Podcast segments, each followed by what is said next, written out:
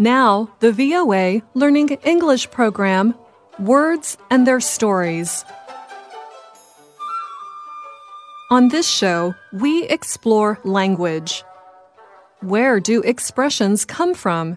And how do we use them? For today's show, we go down on the farm. The dairy farm, to be exact. Many female animals, such as cows and goats, produce milk for their young.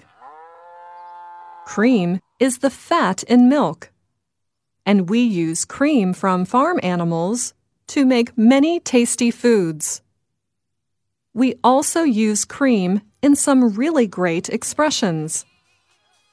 Let's start with the best of the best the cream of the crop. When you let milk sit, cream rises to the top. The cream is considered to be the best tasting part of milk. So if something is the cream of the crop, it is the best of its kind. For example, if the apples from a farm near my house are the best, I could say they are the cream of the crop. But English speakers use this expression for just about anything, not just food or drink. We can describe people this way.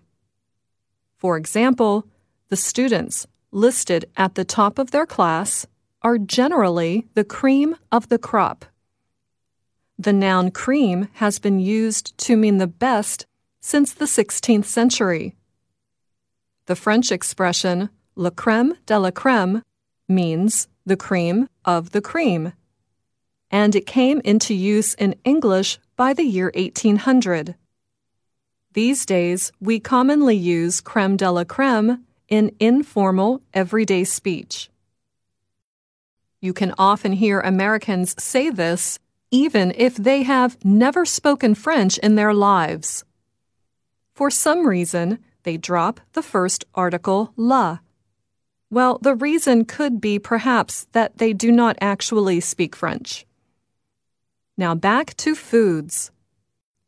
Cream is used in many foods. Naturally, you need cream to make a cream puff. A cream puff is a light and delicate pastry filled with sweet cream. They are a popular treat and can be very delicious. Outside of the bakery, however, cream puffs can also describe a person.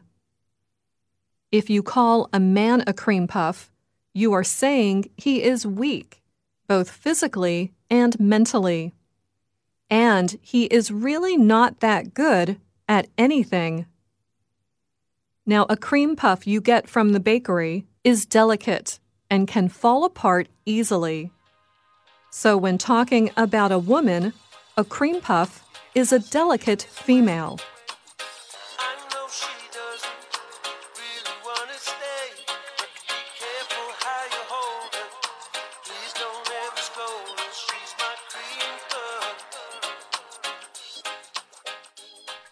However, I would not suggest calling a woman a cream puff. It's best to leave the cream puffs in the bakery. Talking about baked goods, many are made with butter.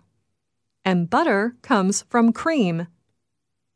You start with a bowl filled with fresh cream. If you beat the cream again and again, you will get butter. Many dessert recipes call for mixing or creaming butter with other ingredients, like sugar. Creaming butter is an important part of making some foods. It can take some time and arm strength to cream butter, especially if it is cold.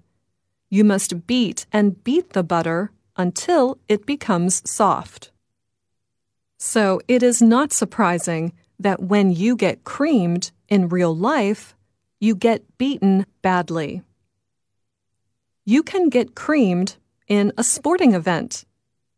If your basketball team loses by 30 points, you guys got creamed. Usually there is an opponent who creams you. So if you do poorly on a test, you would not say you got creamed.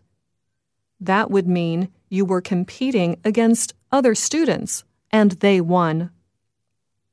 We also use the term creamed when talking about a physical beating.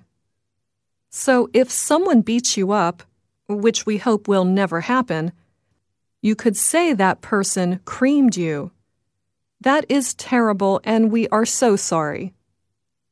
But maybe the person who creamed you is a good friend.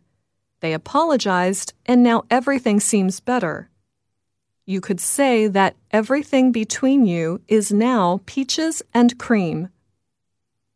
This means a situation that started off badly or was going badly is now very much improved.